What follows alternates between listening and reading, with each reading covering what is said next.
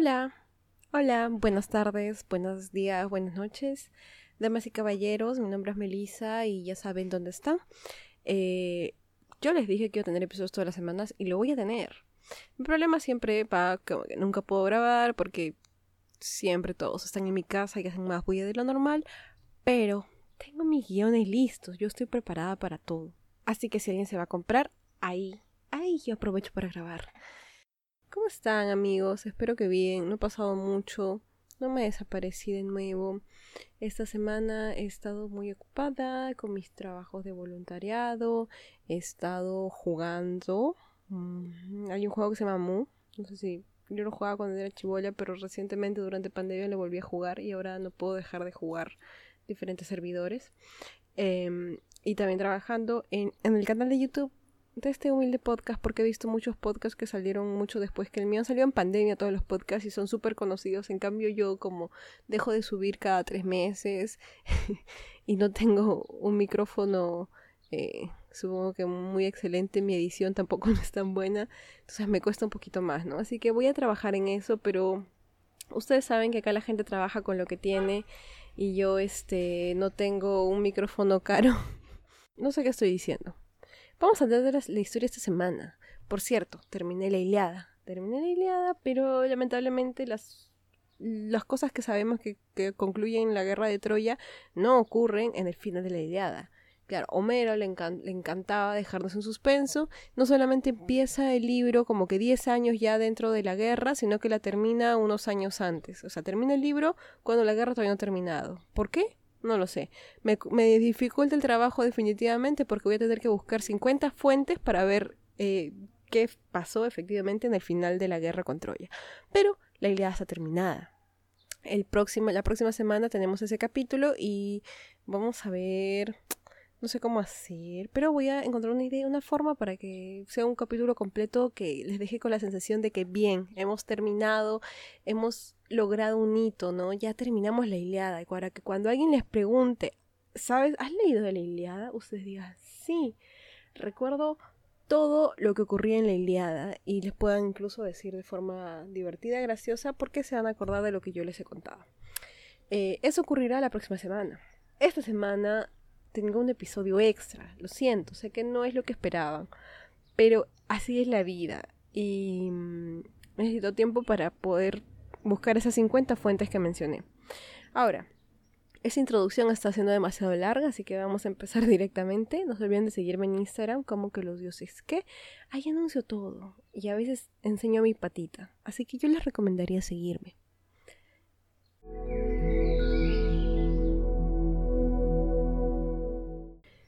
Vamos a iniciar con el rey egipcio Belo. Él será nuestro punto de partida.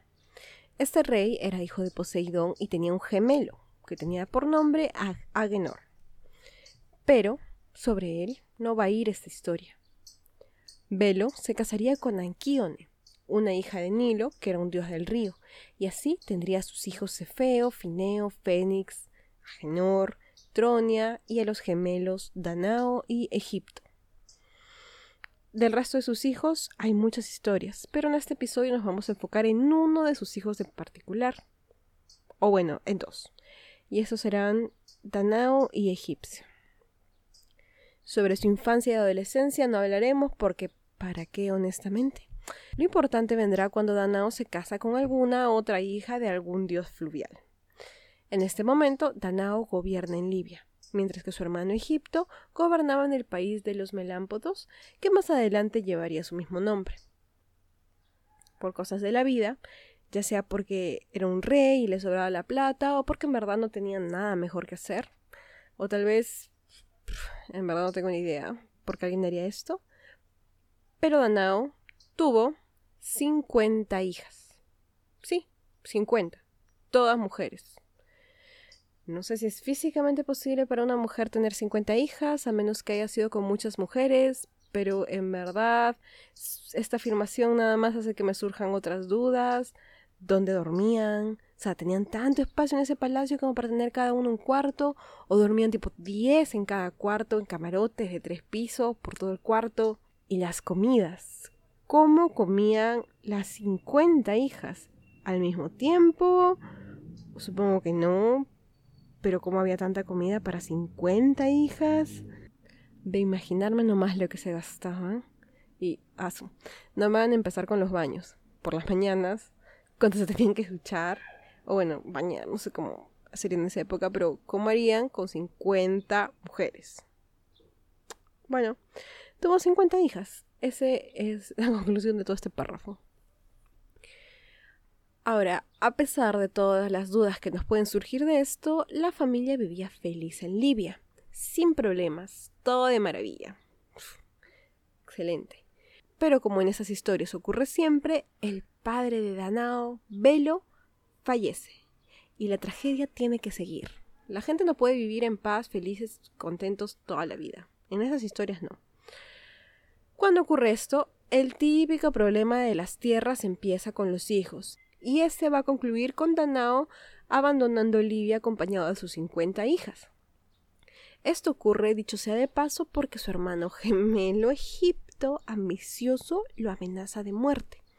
Quería robarse las tierras de Libia porque le pertenecían también, entonces tenía que irse, eh, básicamente lo exilia porque si lo ve va a matarlo. Entonces, la familia feliz va a viajar hacia las islas del Peloponeso y así termina por caer en Argos, en donde el rey Gelanor lo acogió, con toda la amabilidad del mundo. Ahora, lo que ocurre aquí no es muy claro, al menos no para mí. Si alguien me quiere contar, le agradecería. Pero hubo una disputa entre Danao y el rey Gelanor, en el que el pueblo decidiría quién los, quién los gobernaría.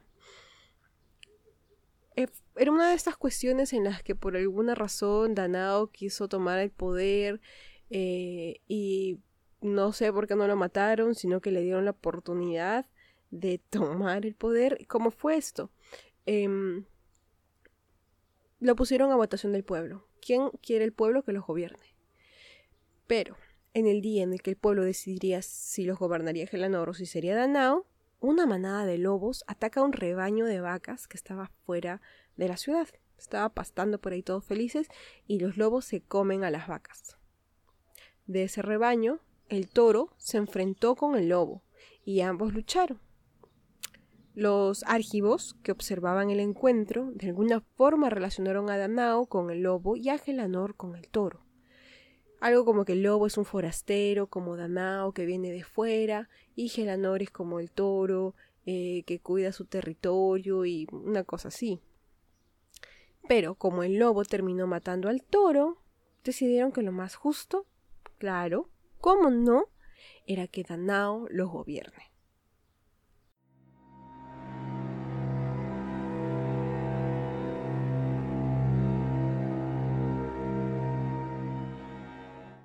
En este momento de la historia, Danao es el nuevo gobernador de Argos. Vine buscando cobre y encontré oro, dice. Durante su reinado ocurren varios eventos, entre ellos el mito que ya contamos tal vez en el episodio de Poseidón, no recuerdo bien, pero era este mito en el que toda la región ha sido azotada por una atroz sequía y para solucionarlo Danao decide enviar a sus 50 hijas por todas partes a clavar una estaca para buscar agua. Y bueno, hay un problema por ahí con un sátiro, pero finalmente Poseidón interviene, la joven a la que salva se enamora de él em, y termina pues encontrar, encontrando el agua que calma la sequía de su pueblo. ¿no? Todo el pueblo le agradece por haber terminado con esta tortura, pero vamos, fue la hija quien fue mandada quién sabe por dónde a buscar este el agua. Bueno, este no va a ser el único problema que enfrentará el rey, sino que le espera algo mucho peor. Pero... Porque, como le digo, en esas historias la alegría no puede durar nunca. Te va bien un año, espérate que venga nomás. Es como casi lo que nos ha pasado eh, durante pandemia, ¿no? Todo mejoraba, no, espérate, ya llegó la segunda ola. ¿Se acuerdan de su hermano Egipto? Ese que se quedó con casi toda la fortuna, todas las tierras, etcétera, etcétera, de su padre, bueno, él se ha enterado que su hermanito es ahora rey de Argos y que posee una fortuna hasta mayor, porque, bueno, tomemos en cuenta que Argos eh, siempre ha sido como que una capital muy poderosa. Eh, por ahí cruzaban eh, bastantes rutas de comercio, entonces era una, una ciudad que, a la que le iba bien en términos de riquezas. Ahora, Danao tuvo la suerte de terminar siendo el rey de ahí, pero a su hermano tampoco le va mal. Su hermano está en Egipto, tiene Libia, este, tiene toda la riqueza de su padre, entonces no tendría que necesitar nada más, pero no sé, no sé por qué está obsesionado con su hermano. Bueno, entonces, como dije, decide intervenir e inmiscuirse en el asunto, ¿no? Ahora, la cuestión con Egipto es que el amigo tiene hijos también, ¿no? Sí. Mm, dos, tres, cuatro. No. Egipto tiene nada más y nada menos que 50 hijos. Sí, tiene 50 hijos. Pero todos estos son varones. ¿Qué pasa con esta familia, verdad? ¿Qué son estos genes? Oh, bueno, no sé si será genética, pero ¿cómo es posible? Ahora, en esta parte de la historia tenemos dos versiones. Una versión dirá todo lo que acabo de contar y que Egipto decide que, para poseer la, fortuna de su hermano gemelo, él deberá de pedir, o bueno, sus 50 hijos deberán de pedir la mano de sus 50 hijas. Son primos, Egipto, son primos. Otra versión dirá que desde un inicio los 50 hijos de Egipto perseguirían inalcanzablemente a las 50 hijas de Danao y era tan tormentoso que es por esta razón que Danao decide escapar de Libia camino hacia Argos. No es que Egipto lo votó en esa versión, sino que ellos huyeron porque los, eh, los hijos, los sobrinos, primos, no sé, eran tan insistentes y violentos con las hijas que ellos tuvieron que huir. Ahora, un paréntesis ya. Son hermanos gemelos. Han tenido 50 hijos y 50 hijas y ahora se quieren casar. O sea, creo que no me terminan de surgir las dudas respecto a esto. Sea como sea, ahora Danao no tiene como huir, porque es rey de una ciudad, y Egipto está determinado a quedarse con todo lo que su hermano posee. Ay, qué cosas tan lindas, ¿no? De la familia.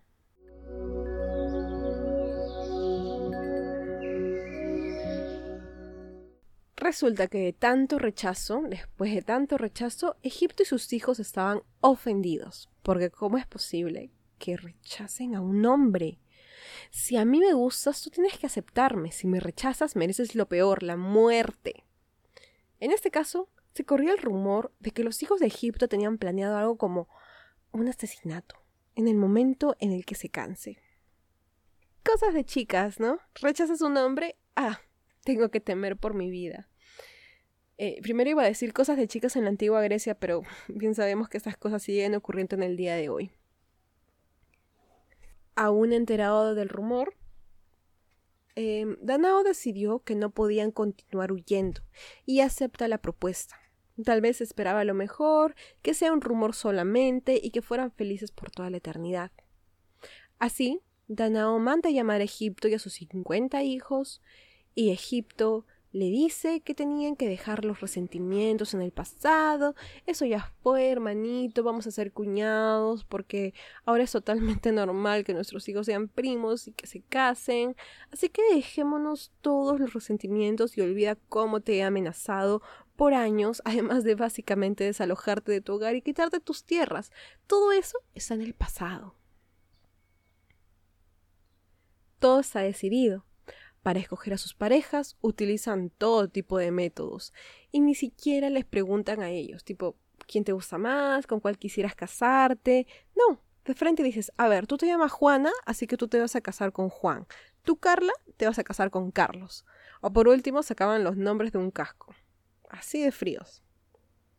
Ahora, lo de los nombres no me lo estoy inventando. De verdad parece que hubiesen decidido juntar a aquellos que tienen nombres similares. Y de verdad, de verdad es para no creérselo. Yo sé que ninguno se llamaba Juan, ni Juana, ni Carla y Carlos, ¿no? Pero ustedes me entienden, nombres similares. La boda ahora se llevará a cabo. ¿Y, ¿Y qué resultado podemos esperar de esto? Probablemente, si la historia continúa así, tenemos un final predecible en donde los hijos, eh, cual hijos del patriarcado, asesinarán a sus ahora esposas por haberlos rechazado. si es que el rumor este se cumplía. Pero no, y es que como en novela mexicana sabemos que tenemos muchos momentos en donde la cámara se acerca repentinamente a la cara de alguien con música de sorpresa de fondo, así como esa escena de ¿qué haces con la lisiada?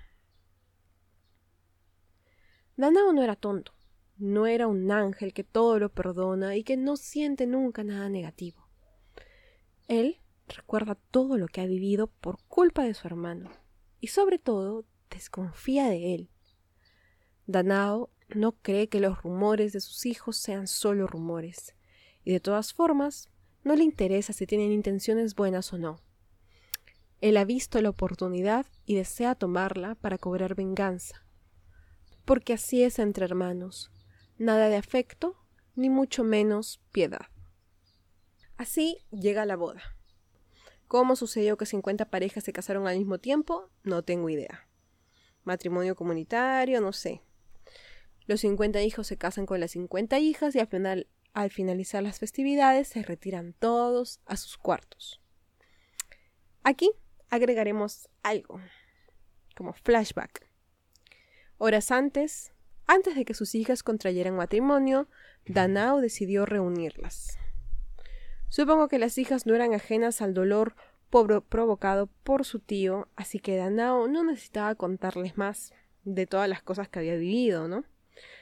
Se acercó a cada una de sus hijas y las despidió, como cualquier padre despide a una hija que está a punto de casarse. Entregó una a una en la frente un beso y en las manos una daga.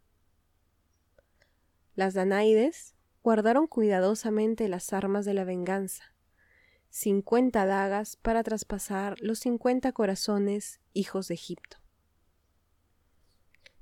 El sol sale lentamente por el horizonte mientras todos en el castillo se despertaban para iniciar un día nuevo lleno de esperanza y felicidad. Hay paz en el reino. Cuarenta y nueve cadáveres yacen en las habitaciones de las Danaides. Y digo cuarenta y nueve porque una de ellas, Hipermnestra, no se atrevió a asesinar a su esposo. La historia cuenta que Linceo era un hombre decente que respetó la voluntad de su esposa de permanecer virgen y que por esta razón Hipermnestra le perdonó la vida. Una versión cuenta que como castigo fue encerrada en una torre misma Rapunzel. No contento con la masacre, Danao ordenó decapitar a los príncipes muertos y que sus cabezas sean enterradas en Lerna. En Argos, porque era lo mínimo que podían hacer, se realizaron honras fúnebres en nombre de los príncipes.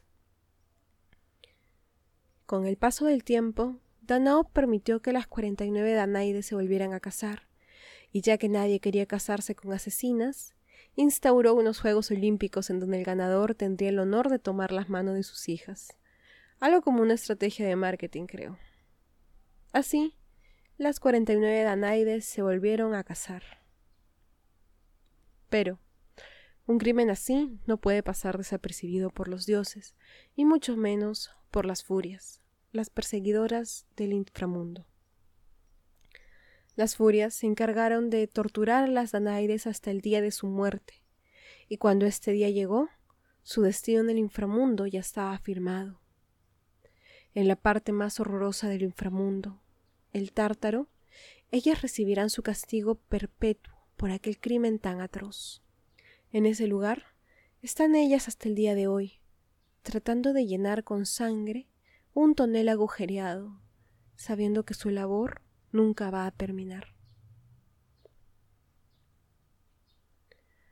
No todo en esta historia es tragedia, sino que algo bueno saldrá. ¿Se acuerdan de aquella Danaide que le perdonó la vida a su esposo? Ella estaba encerrada en una torre. Pero con el paso de los años, su padre decidió que el castigo había sido suficiente y decidió liberarla. No solo eso, sino que permite también que se case con Liceo, quien había estado oculto fuera de la ciudad todo este tiempo y que solo vuelve cuando Hipermnestra le lanza una señal con humo.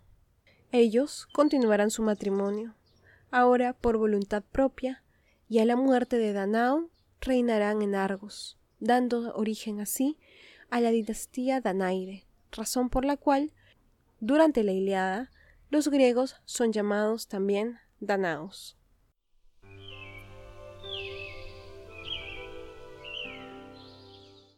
Y eso, mis queridos amigos, será todo por hoy. Pero no, no se preocupen. La próxima semana terminamos con la Iliada, porque la terminamos. Por fin, por fin, ¿se dan cuenta? Creo que he estado un año en esto. No saben la emoción que tengo. Gracias por estar aquí, por escuchar. Si estás escuchando hasta ahorita, muchas gracias. eh, nada, escríbanme, coméntenme, esperen la próxima semana. Cuídense un montón, eso sí, cuídense un montón. Espero que las cosas estén yendo muy bien en su país y en su vida personal. Y nos vemos la próxima semana. Adiós.